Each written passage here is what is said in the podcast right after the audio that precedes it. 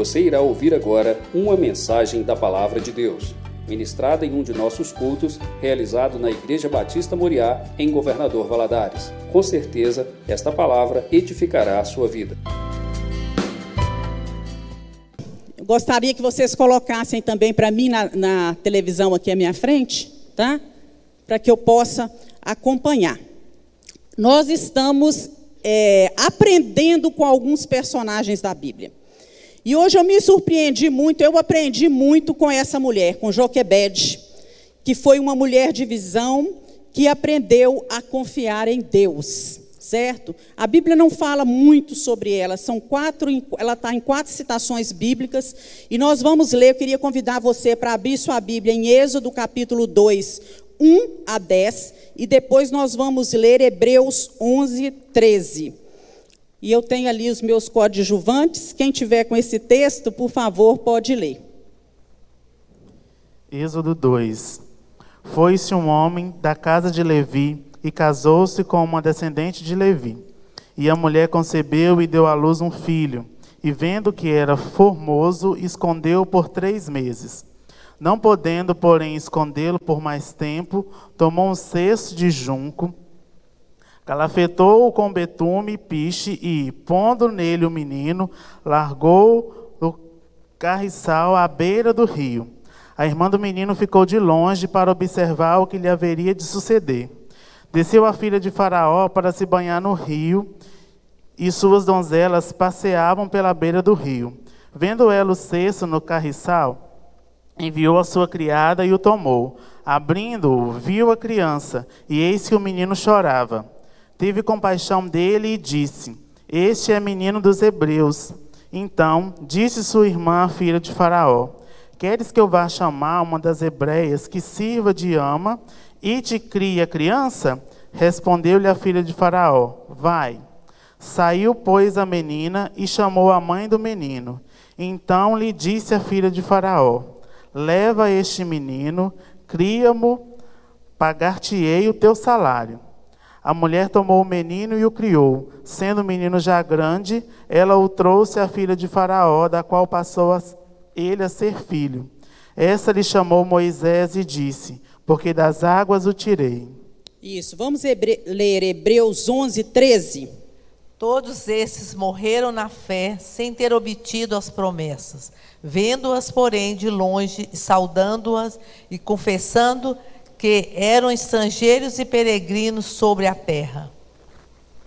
11, 13? É, você o 23. 23, Pe desculpa. Ah, tá. Pela fé, Moisés, apenas nascido, foi ocultado por seus pais durante três meses, porque viram que a criança era formosa. Também não ficaram amedrontados pelo decreto do rei.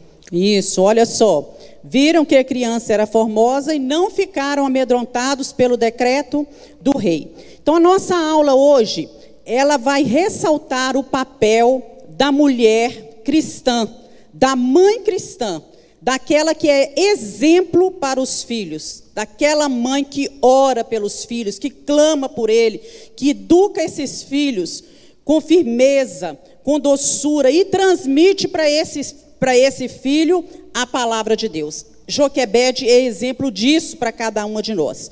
Muitas mães são dignas de destaque na Bíblia, mas nós vamos aprender hoje com Joquebede, que foi uma escrava hebreia que nasceu no Egito, ela estava escravizada no Egito, Egito, ela era da tribo de Levi, casada com um homem que se chamava Arão, mãe de três filhos, Arão, que se tornou o primeiro sumo sacerdote de Israel, Miriam, que se tornou uma profetisa, e Moisés, que se tornou o libertador de Israel. Ela foi abençoada por Deus através da vida dos seus filhos. Vamos confirmar isso aí. Vamos ler em Êxodo 6, 20 e Números 26, 59.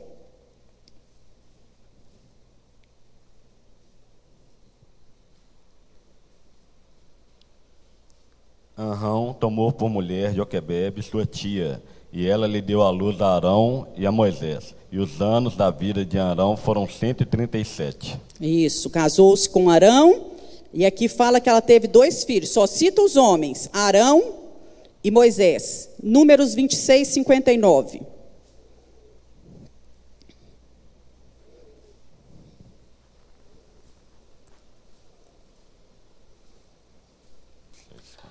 A mulher de Arão chamava-se Joquebede, filha de Levi, a qual lhe nasceu no Egito. Teve ela de Arão a Arão e a Moisés e a Miriam, irmã deles. Isso. Então, gente, vamos nos situar agora, o contexto histórico dessa, dessa, desse, desse, desse texto, né, desse episódio. O que, que acontecia? Quando é, e Joquebede viveram, foi numa época em que os judeus estavam cativos no Egito. Eles foram para o Egito por intermédio de José, que foi governador do Egito, que mandou buscar Jacó, seu pai, né, e levou todo o povo para o Egito. E ali eles foram se multiplicando, multiplicando cada vez mais. Eram escravos, moravam na terra de Gósen. E ali nasceu Joquebede, da tribo de Levi. O faraó lançou uma política para enfraquecer Israel. Quando ele viu que o povo aumentava escandalosamente, o que, que ele fez? Ele contratou algumas parteiras para que essas parteiras, na hora que as mulheres hebreias dessem à luz, elas exterminassem esses meninos. E essas mulheres, elas temeram a Deus.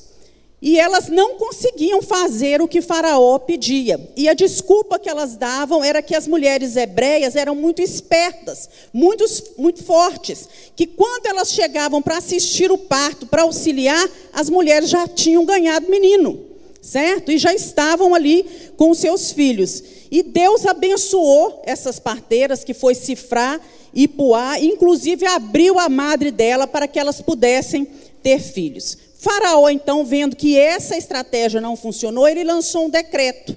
E nesse decreto, todos os meninos, homens, que nascesse dos hebreus deveriam morrer sendo jogados no rio Nilo, deveriam ser afogados no rio Nilo. Na verdade, esse homem era um déspota, né?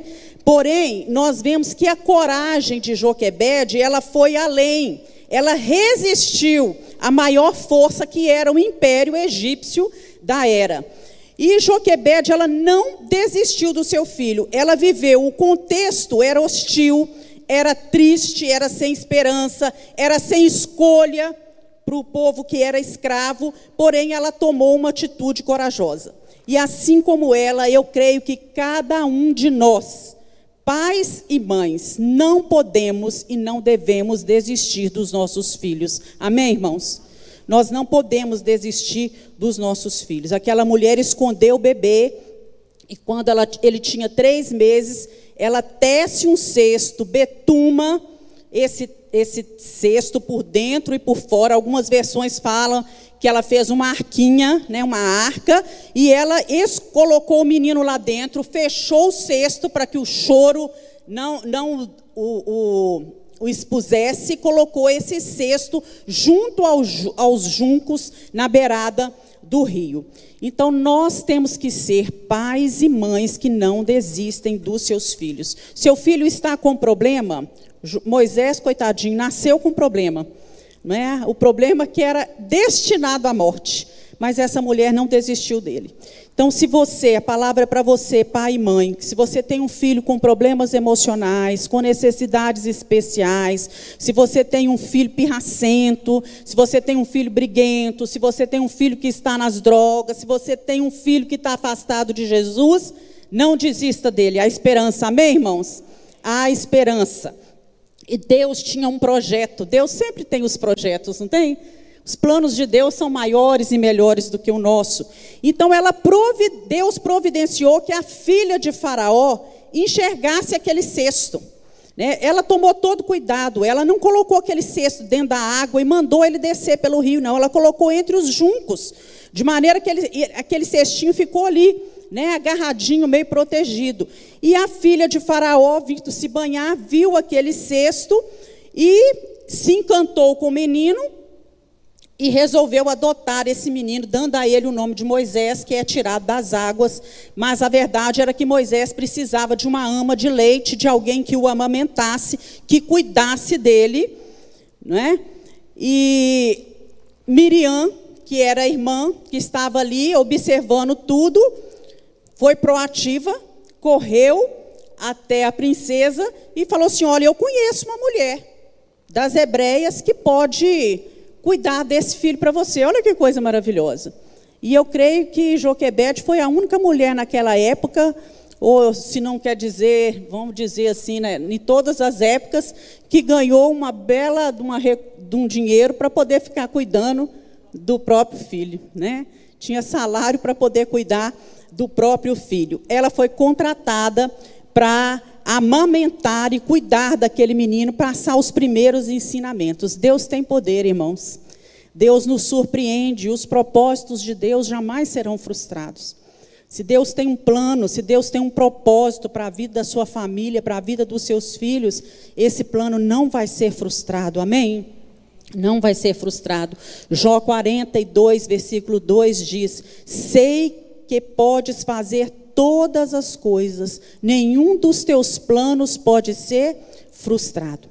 O grande desafio de Joquebede foi confiar no Senhor, acreditar no livramento, mesmo quando todas as circunstâncias ao redor diziam o contrário. Afinal de contas, quem era aquela escrava hebreia para desafiar as leis de Faraó naquela época? Né? Que poder, que autoridade tinha essa mulher? Nenhuma. No entanto, ela buscou sabedoria da parte de Deus, paciência, inteligência para poder lidar com essa situação. Da mesma forma, mães, pais, nós nos deparamos com situação em que não sabemos o que fazer. Às vezes, é, é, o destino já está traçado, as circunstâncias nos mostram que será daquele jeito, mas nós temos um Deus que tudo pode e nós precisamos pedir a Deus inteligência, sabedoria, paciência para caminhar o tempo necessário, palavras certas, não é? Para poder conduzir a situação. Essa é a palavra que Deus tem para nós nessa manhã. Você pode dizer glória a Deus? Glória a Deus. Ela foi desafiada em todos os seus limites.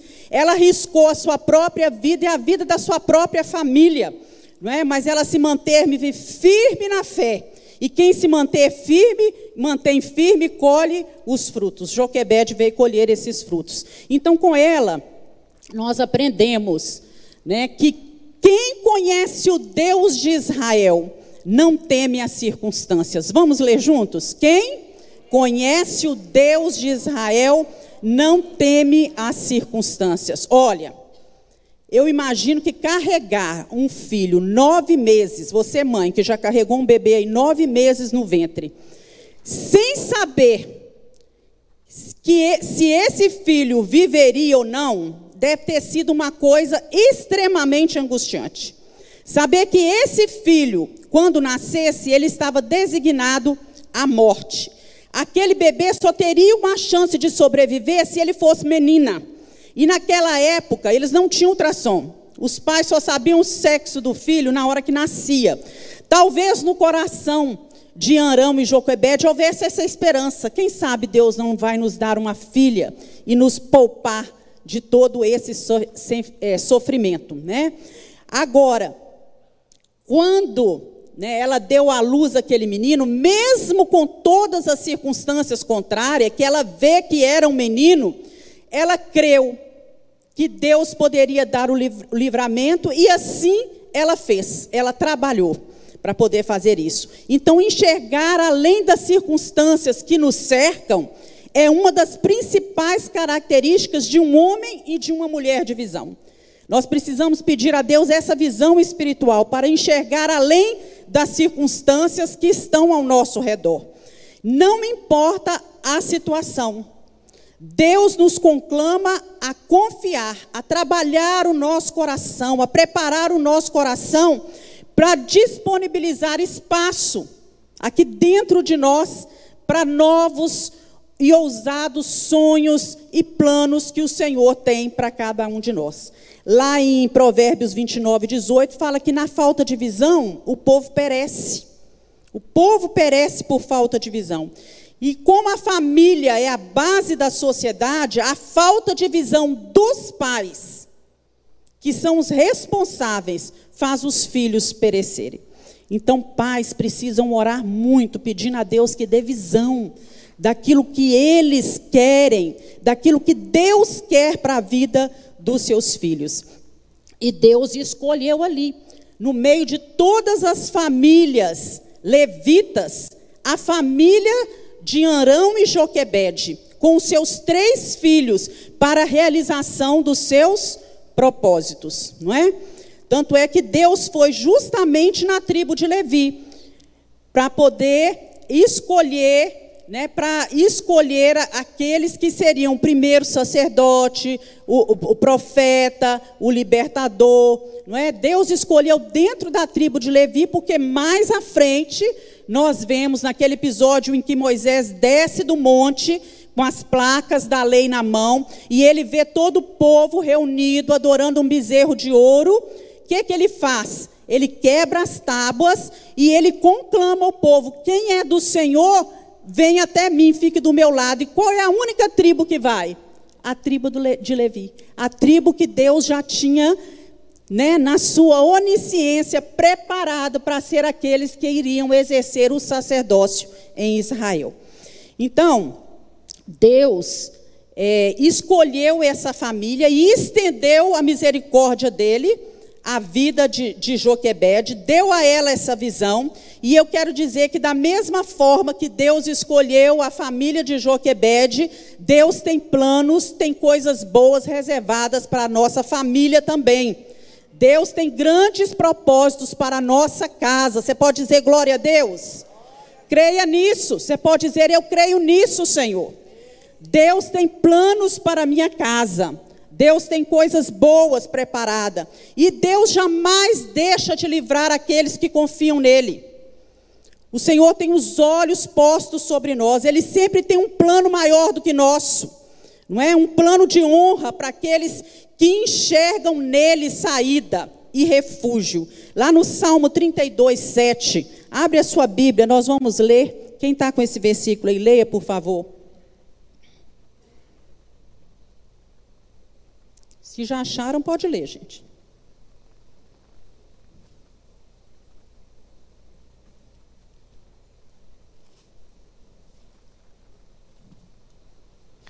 Tu és o meu esconderijo, tu me, tu me preserva da tribulação e me cerca de alegres cantos de livramento.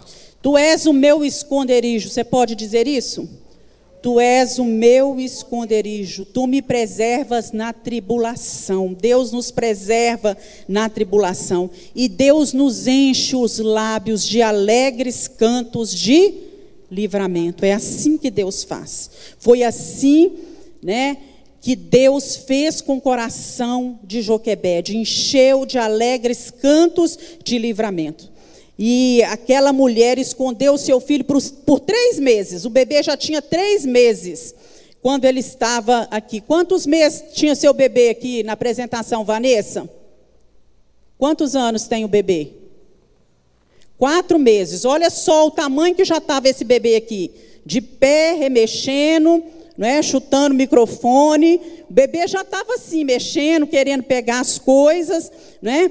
E ele, ela ensinou também a sua filha a ficar ali, em vigilância, olhando para trazer notícia para ela. Ela não abandonou o filho. Ela deixou o filho ali e deixou uma guardiã ali do lado. Então, essa mulher era uma mulher que não temeu as circunstâncias. Fica aí essa palavra para nós. Quem conhece o Deus de Israel tem coragem e crê nas suas promessas. Às vezes, quando nós estamos esperando um livramento, parece que ele nunca vai chegar, não é assim? Às vezes parece que está longe, distante. A gente não vê nem um raiozinho de luz, nem uma porta, uma fresta se abrindo. E é nessa hora que muitos desanimam e perdem a visão das promessas de Deus. Mas é, colocar um bebê de três meses que já se mexe, né, dentro de um cestinho e lançar sobre as águas requer muita coragem. Né? Também, ela não teve coragem de jogar o seu filho nas águas, mas aquilo também foi um ato de muita coragem. O que, que ia acontecer com aquele bebê? Com aquele bebê né? Qual seria o futuro dele? Na verdade, eu creio que Joquebede, ela não entregou o seu, seu filho à morte. Mas com aquele ato, ela estava colocando os filhos nas mãos protetoras do Senhor. Tá aí, Senhor. É teu. O meu filho é teu. Ele está no rio. Né? Eu fiz o que, que me mandaram, coloquei o meu filho no rio, mas o Senhor protege, o Senhor o limpa, é, o livra. Né? E ela conduziu Moisés aquelas águas ali, e ela não sabia o destino, mas o plano de Deus era maior do que ela pode, poderia imaginar. Efésios 3:20, abre a sua Bíblia e vê o que, que diz Efésios 3:20. Ora, aquele que é poderoso para fazer infinitamente mais do quanto de que tudo que quanto pedimos ou pensamos, conforme seu poder que opera em nós. Então Deus é poderoso para fazer o que, irmãos? Infinitamente mais do que tudo quanto pedimos ou pensamos. Isso é uma promessa? É. E nós temos que crer nisso. Deus tem poder para fazer além do que eu imagino. Porque o Senhor aqui, ele não livrou só Moisés. O Senhor aqui preparou por meio dele o livramento para todo o povo hebreu. Todo o povo seria liberto através dele. E nós precisamos lutar pelas nossas promessas. Há promessas da parte de Deus para a família. E nós vamos ler algumas agora. Vai acompanhando aí na sua Bíblia. Salmo 127, 3 a 5.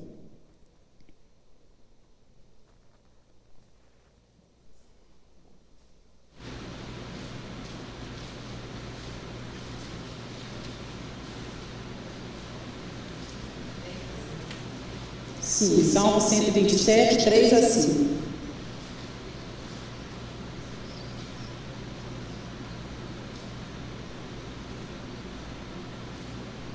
Acharam? Então vou ler aqui. Eis que os filhos são herança do Senhor, e o fruto do ventre o seu galardão. Como flecha nas mãos de um homem poderoso, assim são os filhos da mocidade. Bem-aventurado o homem que enche deles a sua aljava. Os filhos são o quê?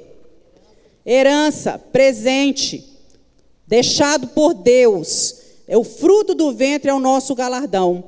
É, como flechas na mão de um homem poderoso, assim são os filhos que Deus tem nos dado. Atos 16, 31. Responderam-lhe: Crê no Senhor Jesus e será salvo, tu e a tua casa. Isaías 44, 3.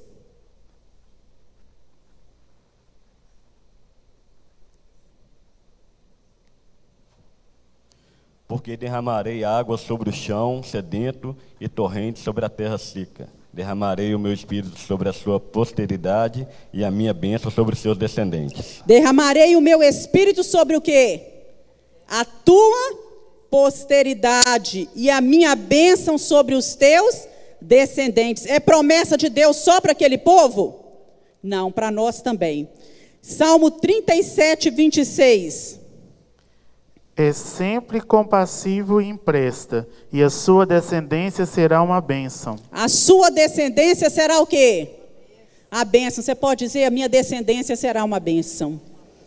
Pela fé, irmãos, creia, proclame isso com seus lábios, a minha descendência será uma bênção. Salmo 144, 12.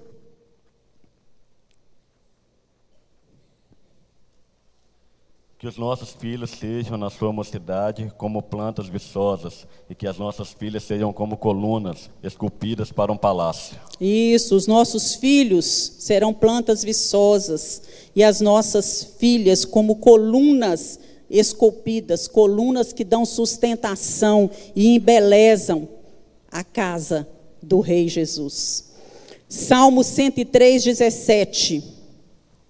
Mas a misericórdia do Senhor é de eternidade a eternidade sobre os que o temem, e a sua justiça sobre os filhos dos filhos. A justiça do Senhor se estende aos nossos filhos. Glória a Deus. Salmo 112, 2. A sua descendência será poderosa na terra, Será abençoada a geração dos justos. A sua descendência será poderosa na terra, será abençoada a geração dos justos. Se você é um justo do Senhor, você pode recobrar de Deus essa promessa. Deus, o Senhor prometeu que a minha descendência seria poderosa. E nós precisamos de coragem para gerar filhos num mundo que ainda hoje é dominado por Faraó, porque Faraó no Egito era símbolo de quem? De Satanás. E Satanás continua no domínio de todos os séculos. Ele continua dominando. Então é preciso coragem para não entregar os nossos filhos à morte. É preciso coragem para consagrar os nossos filhos ao Senhor. E nós aprendemos como Joquebede, com Joquebede, a como esconder os nossos filhos, né? Olha só, os faraós de ontem, eles são os mesmos de hoje. E a função deles é matar os nossos filhos para que eles não cresçam espiritualmente, para que eles não sejam equilibrados, para que eles não sejam bem estruturados, para que eles não deem fruto e para que eles não se tornem homens de Deus, libertadores, líderes usados por Deus. Esse é o plano de Satanás, frustrar o plano de Deus na vida dos nossos filhos. O mesmo espírito maligno que atuava lá na vida de Faraó, atuou na vida de Herodes, na época de Jesus, quando Herodes manda também matar todos os meninos, né? Ele continua atuando no mundo hoje. Mas nós aprendemos com Joquebede que nós podemos e devemos esconder os nossos filhos. E como que nós escondemos o nosso filho, meus irmãos? Através da oração, através do jejum, através da palavra, trazendo os filhos para a escola dominical, Mãe, esconda o seu Moisés. Pai, esconda o seu Moisés. Né? Hoje nós não temos aí nenhum, nenhuma pessoa, nenhuma autoridade que vai decretar uma lei né, que vá matar todos os meninos ou todas as meninas. Né? Deus nos livre disso. Mas o príncipe desse século, ele tem criado estratégias para matar os nossos filhos espiritualmente.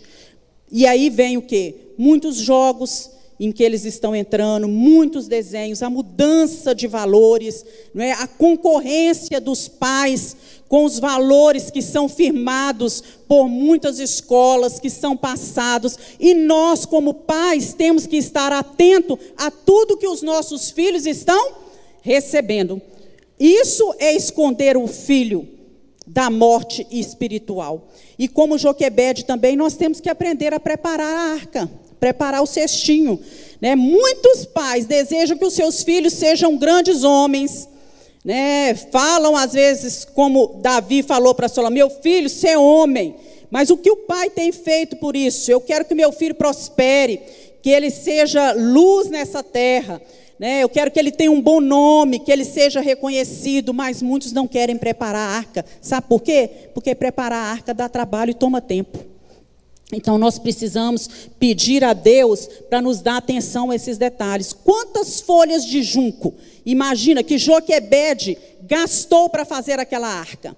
Ela tinha que ir lá na beirada do rio, ela tinha que colher o junco, ela tinha que esperar o junco secar, ela tinha que trançar o junco, não era assim? Ela tinha que notar o ponto que estava errado, ela tinha que desfazer e consertar de novo. Você está conseguindo captar a ideia? Não é? Ela teve que betumar aquele cesto por dentro, por fora. Eu creio que ela teve que colocar ele diante da luz para olhar se não tinha nenhum buraquinho, porque se alguma brecha ficasse, algum buraquinho, o que, que ia acontecer? A água ia entrar e ia matar aquele menino. Quanto trabalho, quanto cuidado. Mas nós temos que preparar a arca, irmãos. Nós temos que preparar, ser vigilantes, preparar a arca para os nossos filhos. E o que nós, as Joquebedes desse século temos feito pelo futuro do nosso filho. Lá o sábio Salomão disse: lança o teu pão sobre as águas, né, e depois de muitos dias o acharás. Lança o teu pão sobre as águas na vida dos teus filhos. Pode ser que vai demorar, demorar muitos dias para você é, achar esse pão de novo mas ele vai chegar. Amém, irmãos? Ele vai chegar. Então, pais, é, sejam generosos, Partilhem seus conselhos, seus ensinamentos. Isso tudo é lançar o pão nas águas. Ensine princípios, ensine valores. Né? Pode parecer que não está dando certo, que não está dando fruto, é, mas Deus vai trazer o recomeço. Deus vai abençoar. Nós cremos nisso em nome de Jesus. Louvado seja Deus. E com Joquebede também, aprendemos que quem conhece verdadeiramente o Deus de Israel cria filhos no temor do Senhor. Essa história de Moisés ela é, ela é conhecida mundialmente. Né? Moisés é um dos nomes mais conhecidos da história. Não é? Mas se não fossem as virtudes de Joquebede, a dedicação, não haveria libertação para Israel, não haveria lei, porque a lei veio por meio de Moisés, não haveria Pentateuco escrito, que são os cinco primeiros livros, não haveria Messias para Israel, nem o Salvador do mundo profetizado, não é? Por Moisés e pelos profetas, porque a história de libertação do povo do Egito, ela passa por quem? Por Moisés. Ela passou por Moisés, né? Depois que Deus fez com que o povo, já lá na época de Josué, que entrasse, que tomasse parte da, né, da posse da terra, e lá na época dos reis, realmente, que, que foi se colocando as coisas em ordem. E assim como Joquebede amamentou o seu filho até que ele ficasse grande, alguns é, é, historiadores, teólogos, como Champlin, eles falam que Joquebede, ela foi levada para o palácio. E que lá ela esteve até esse menino ser desmamado. Nós não sabemos quanto tempo isso durou. Mas foi ela que amamentou esse menino e ela que cuidava desse menino e transmitia para ele todo o cuidado que ele necessitava. Quem dava banho, quem dava comida, não é? Quem punha para dormir, quem trocava as fraldas, tudo que uma mãe fazia que uma mãe faz, né? Então as mães de hoje devem amamentar seus filhos com leite espiritual da palavra de Deus. Quando os nossos filhos estiverem, entre aspas, devidamente amamentados espiritualmente, com leite genuíno da palavra de Deus, um leite não falsificado, não um leitinho ralo, né? Mas eles vão ser capazes, como Moisés, de enfrentar o resto da vida deles e receber as informações todas que vêm do Egito sem se contaminar. Olha a nossa importância como pais. Nós precisamos alimentar os nossos filhos, amamentar os nossos filhos espiritualmente. Até quando? Até quando for necessário. Não é porque o seu filho é um jovem que você não tem mais que falar nada com ele. Não, você tem essa, essa direito, você tem essa autoridade que foi te dada por Deus. Se você vê que o seu filho está indo pelo caminho errado, você tem autoridade para chegar para ele, que foi te dada por Deus, e falar: meu filho, esse caminho não está certo. Não foi isso que eu te ensinei. E que o seu filho seja fortalecido espiritualmente com leite genuíno da palavra, porque se acontecer isso, ele vai passar pelo deserto, como Moisés passou. Mesmo que ele ande 40 anos no deserto, ele vai sair de lá. Amém, irmãos? Ele vai sair de lá. Ele vai enfrentar serpentes que há nesse deserto, mas ninguém vai deter. Ele vai ver os milagres de Deus, a água jorrar da rocha. Ele vai ver a coluna de fogo protegendo durante a noite e a coluna sendo sombra durante o dia. E ele vai conhecer o maná de Deus e vai ver a força que tem na sarça ardente. É isso que nós queremos para os nossos filhos. Ainda que Muitas vezes eles estejam andando por alguns caminhos, mas eles receberam valores e princípios cristãos. Eles foram amamentados na primeira infância dele, nos primeiros tempos, foi ensinado a eles a palavra de Deus. Nós não dormimos. Nós preparamos o cesto, nós betumamos esse cesto, nós tivemos trabalho com isso, nós oramos com ele, E eu gosto de imaginar, eu leio os textos assim, eu fico imaginando Joquebede, você mãe, né? Como muitos de nós, imagina de noite o menino Moisés ir dormir e Joquebede contando uma historinha para ele. Eu tenho a impressão que ela fazia isso. Eu fiz isso a vida inteira. Né? E hoje eu vejo meus filhos fazendo isso também. Né? Numa noite contava a história do povo hebreu. Na outra noite, a história da luta de Jacó com o anjo. Como é que foi isso? No café da manhã, contava para ele os sonhos que José tinha tido lá no Egito, né? e como ele foi vendido para os seus irmãos. Ela ia contando coisas que tinham que passado. Como é que José recebeu todos esses ensinamentos? Como é que ele soube das coisas que haviam acontecido? Quem contou para ele? Joquebede. O que ouvimos e aprendemos, o que nos ensinaram os nossos pais, nós não encobriremos aos nossos filhos. Educação espiritual não se terceiriza. A gente não passa essa função de contar história para os filhos, de ensinar os valores cristãos e tudo para babá e nem para funcionário algum. Isso é dever nosso, como mãe e como pai. E eu creio que aquela educação religiosa ela foi tão forte que no dia dela sair ali daquele palácio ou de levar Moisés para a presença da, daquela princesa, está aqui, ó, agora o menino é seu né? Ele já foi desmamado, ele já já está crescido. E enquanto isso, Josué foi aprendendo também nas escolas do, do Egito. Ela ensinava o espiritual, mas na escola do Egito, olha, olha a disparidade disso. É como se a gente coloca um filho, às vezes, numa escola que não transmite princípios e valores cristãos, o trabalho nosso dentro de casa tem que ser o quê? Muito maior muito maior. Mas ela fez isso, né? Porque eu acredito que na hora que ela foi entregar aquele menino, ela deve ter falado assim, bem baixinho com ele: Moisés, só existe um Deus, viu? O Deus de Israel, ele é o único Deus.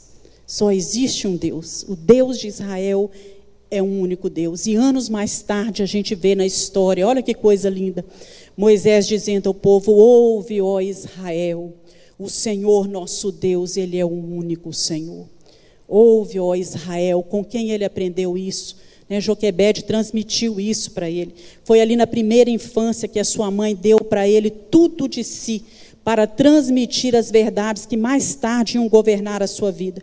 Foi o ensino que ele aprendeu ali com a sua mãe, que levou a ele a rejeitar as glórias do Egito, não se conformar com aquilo que ele estava vendo de errado, e nós precisamos de mães e pais que investam tempo na vida espiritual dos seus filhos. Quando a gente fala de mães, sentar, contar história, os pais também têm essa função hoje em dia, meus irmãos, porque as mulheres, elas trabalham fora, também como seus maridos. Essa tarefa, ela pode ser dividida. Pais também, que privilégio você tem de fazer isso, né? Ter tempo para buscar a salvação dos seus filhos, mais do que o seu sucesso próprio. O que, que adianta você ter tanto sucesso, ganhar dinheiro, ser um homem e uma mulher respeitada, mas os seus filhos, não é? Estarem perdidos nesse, nesse mundo. Então nós precisamos de mãe e pais que deem tempo para inculcar nos filhos as verdades eternas. Verdades essas que ajudarão a tornar a vida dele melhor, a fazer decisões mais importantes. E hoje em dia nós vemos muitas mulheres que conquistaram muitos espaços importantes, funções importantes na sociedade, e nós reconhecemos o valor dessas conquistas. Homenageamos aqui a Isabela, né? Que coisa linda, né? Uma menina de 18 anos passou em sete faculdades de medicina. Isso não é um grande feito, irmãos? Isso merece ser honrado, valorizado, não é? E Deus abençoa. Isso é a graça de Deus. Mulheres que, que trazem orgulho para os pais, para a família e tudo mais. Mas nós temos um incomparável privilégio e, ao mesmo tempo, a mais urgente responsabilidade como pais de criar filhos no temor do Senhor e assim influenciar as futuras gerações. Porque eu e o pastor não estaremos sempre presentes na vida dos nossos netos. Talvez nem conheçamos os nossos bisnetos. Mas aquilo que nós passamos para os nossos filhos é dever deles transmitir aos filhos deles. E Deus queira que os meus netos aprendam para transmitir, e assim a palavra de Deus vai sendo passada de geração em geração. Tem um, um texto, um, uma frase, um parágrafo do Hernandes Dias Lopes que diz assim: Felizes são os filhos cujas mães investem neles tempo, cuidado e ensino. Felizes são os filhos que hoje estão de pé, porque sua mãe colocou-se continuamente de joelhos diante de Deus em oração em seu favor. Nossa geração precisa de mães intercessoras, mães piedosas, mães que amem a Deus e inculquem neles este mesmo amor. Nossa geração não precisa de mais conforto, nem mesmo de mais tecnologia, mas de mães que imprimam nos seus filhos os valores graníticos, como granito, forte, de uma conduta ilibada e ensine seus filhos as verdades eternas das sagradas escrituras.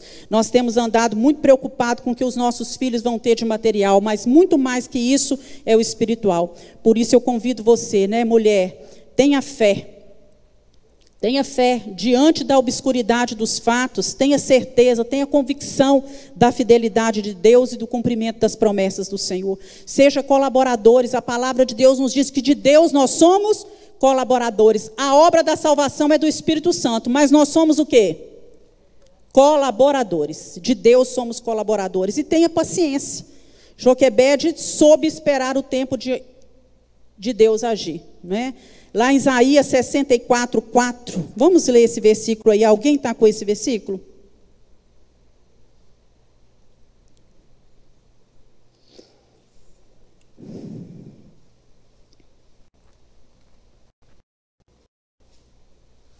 Porque desde a antiguidade não se ouviu, nem com os ouvidos se percebeu, nem com os olhos se viu Deus além de ti que trabalha para aquele que nele espera. Oh, glória a Deus! Deus trabalha por aquele que nele espera, aquele que tem paciência. Tenha paciência, Deus está trabalhando. Nunca se viu, nem se ouviu, nem se percebeu, mas Deus está trabalhando por aqueles que nele espera. Entrega o seu caminho ao Senhor, confia nele, e o mais ele fará. Salmo 37. Descansa no Senhor e espera nele. Eu gosto muito do texto, nós vamos terminar com esse texto de Neemias 4. Eu vou ler aqui, tá, gente? Porque eu vou, vou cortar alguns versículos, que é um texto grande. Ele começa em Neemias 4, versículo 7. E sucedeu que, ouvindo Sambalate e Tobia, e os árabes, os amonitas e os asdoditas, que tanto ia crescendo a reparação dos muros de Jerusalém, que já as roturas se começavam a tampar, iraram-se sobremodo, e ligaram-se entre si todos, para virem guerrear contra Jerusalém, e para os desviarem, desviarem dos seus intentos. Porém, nós oramos ao nosso Deus e pusemos um guarda contra eles de dia e de noite por causa deles. Então disse Judá: Já desfaleceram as forças dos carregadores, e o pó é muito, e nós não podemos edificar o muro. Disseram, porém, os nossos inimigos: Nada saberão disso, nem verão, até que entremos no meio dele e os matemos. Assim nós faremos cessar a obra. E sucedeu que, vindo os judeus que habitavam entre eles, dez vezes nos disseram: De todos os lugares eles vêm contra nós. Então pus eu guarda nos lugares baixos, por detrás do muro e nos altos, e pus ao povo pelas suas famílias com as suas espadas, com as suas lanças e com seus arcos. E olhei e levantei e disse aos nobres, aos magistrados e ao restante do povo, incluiu todo mundo: Não os temais, lembrai-vos do grande e terrível Senhor, e pelejai e lutai pelos vossos irmãos, vossos filhos, vossas mulheres e vossas casas. Essa é a palavra do Senhor para nós. Lutai pelos vossos irmãos, vossos filhos, vossas mulheres e vossas casas. Não ficou uma família sem um lugar, sem um, um pedaço do muro para reedificar. Cada um te, teve a sua função. Nós precisamos pagar o preço pelo nosso lar, pelos nossos relacionamentos, interceder, ser modelo no nosso modo de agir, ser exemplo na lealdade para os filhos, no cumprimento das promessas, da verdade, no reconhecimento dos erros. Ensinamos os filhos pedi quando pedimos perdão pelos nossos erros. A união da família traz força ela vai construir memoriais eternos, altares de adoração. Os nossos gestos, eles deixam marcas impressas na vida daqueles que estão ao nosso redor. Você já pensou que um dia você vai morrer e que com o passar do tempo, esse negócio me incomoda pra caramba, viu? Vou falar com vocês. As pessoas esquecem umas das outras, mas a família esquece. Esquece, gente? Não, não esquece. Tem dois anos e pouco que eu perdi minha irmã Grace, que eu perdi meu pai, tem mais tempo, meus sogros. A gente não se esquece. Então a gente tem que imprimir marcas nas nossas famílias para que eles venham se lembrar de nós. Agora esquece quando era gente muito ruim, né? Aí dá um jeito de esquecer rapidinho, mas quando a gente deixa as marcas, boas impressões, a gente lembra com carinho, com saudade. Então que você possa deixar boas marcas na vida dos seus filhos. Moisés tornou-se um dos maiores líderes que já Israel já conheceu. Foi um arquiteto, um sanitarista, legislador, diplomata, estrategista de guerra. Tudo isso porque a sua mãe ousou não desistir dele. Ela e seu pai, não vamos desistir. Vamos transmitir a ele os legados. E para terminar, eu gostaria de já falar para você desse projeto que nós vamos lançar na igreja. Vai se chamar Operação Raab.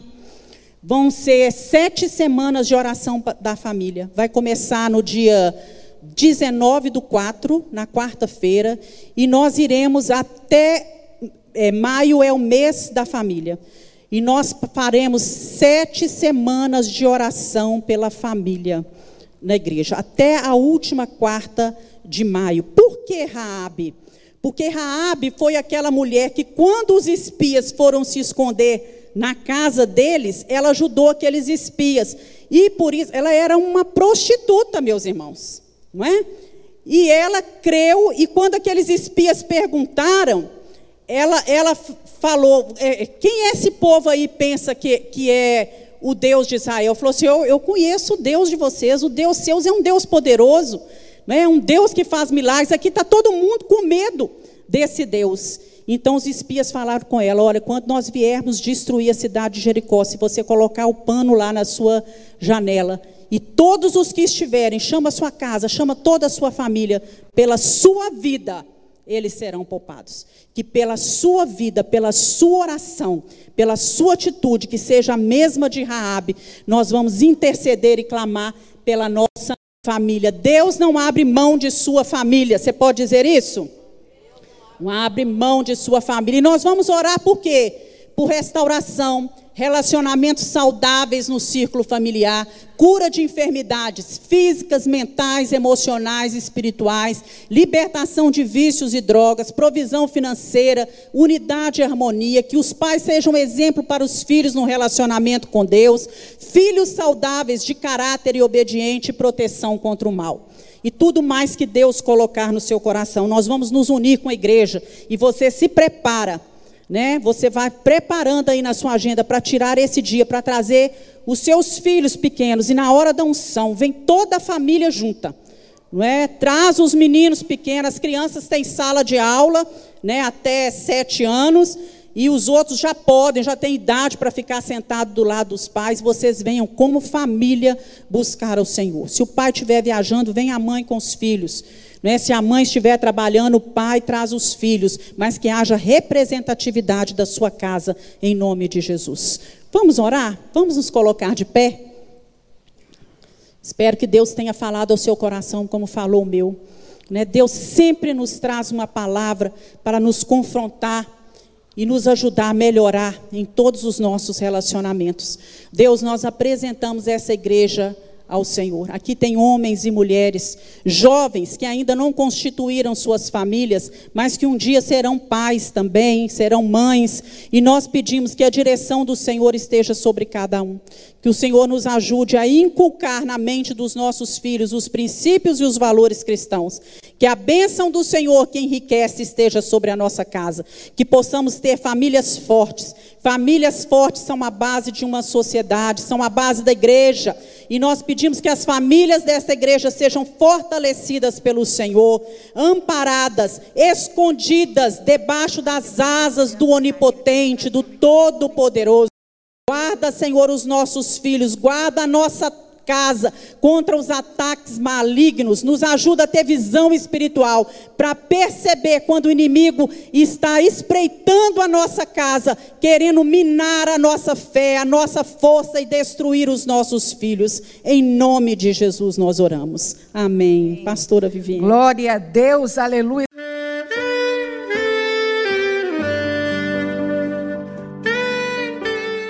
Querido amigo, Deus se interessa por você. Ele conhece as circunstâncias atuais da sua vida. Não hesite em buscá-lo. Em Jeremias 33, versículo 3, ele nos diz: Clama a mim e responder-te-ei, e anunciar-te-ei coisas grandes e ocultas que não sabes. Esperamos que a mensagem ouvida tenha falado ao seu coração e que você e sua família sejam abençoados pelo Senhor Jesus.